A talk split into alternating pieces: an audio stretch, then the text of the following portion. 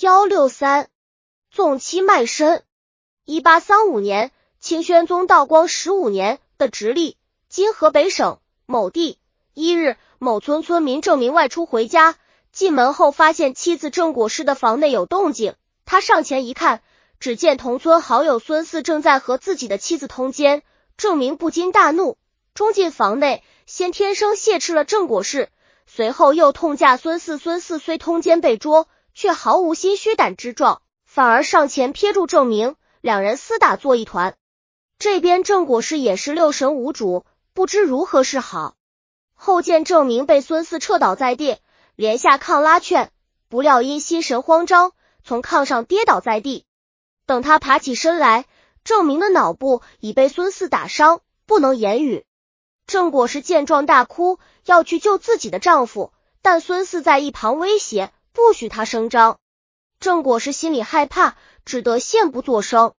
另一旁孙四也越想越生气，心想是你证明叫你老婆与我通好，为何闻出而反尔，怪罪于我？原来孙四和郑明同村居住，一向关系不错。郑果氏是郑高氏和他的前夫果大所生的女儿，后来果大病故，郑高氏就带着果氏改嫁到了郑德祥家。郑明是郑德祥与其前妻生的儿子，这样和郑果氏就成了异父异母兄妹。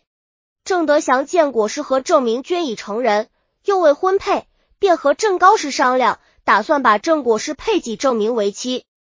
郑高氏同意，结果这一一对异父异母兄妹就结成夫妻。以后郑德祥故去，郑明家境贫寒，想让孙四帮助又没有良策，就让郑果氏去勾引孙四。然后索要钱财，郑果是一开始不答应，但被逼无奈，只得勉强应从。于是郑明在孙四来到自己家时，让他和郑果师宿，然后给钱资助。郑果师的母亲郑高氏也知道内情，可是非但不劝阻，反而纵容。等到孙四钱财已尽，无力资助时，郑明便准备拒绝孙四和郑果氏好宿。结果当孙四再次来到郑家时，郑明便训案郑果氏，辱骂孙四。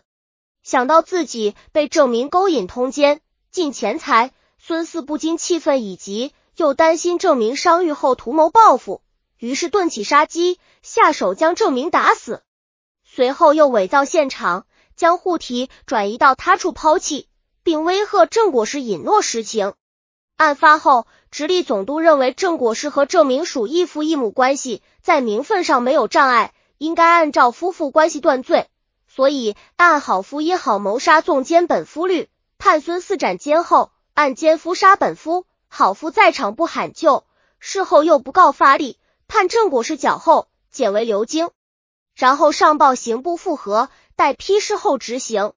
余余句续增刑案汇览编写。本集已经播放完了，喜欢的话记得订阅专辑，关注主播。主页更多作品在等你哦。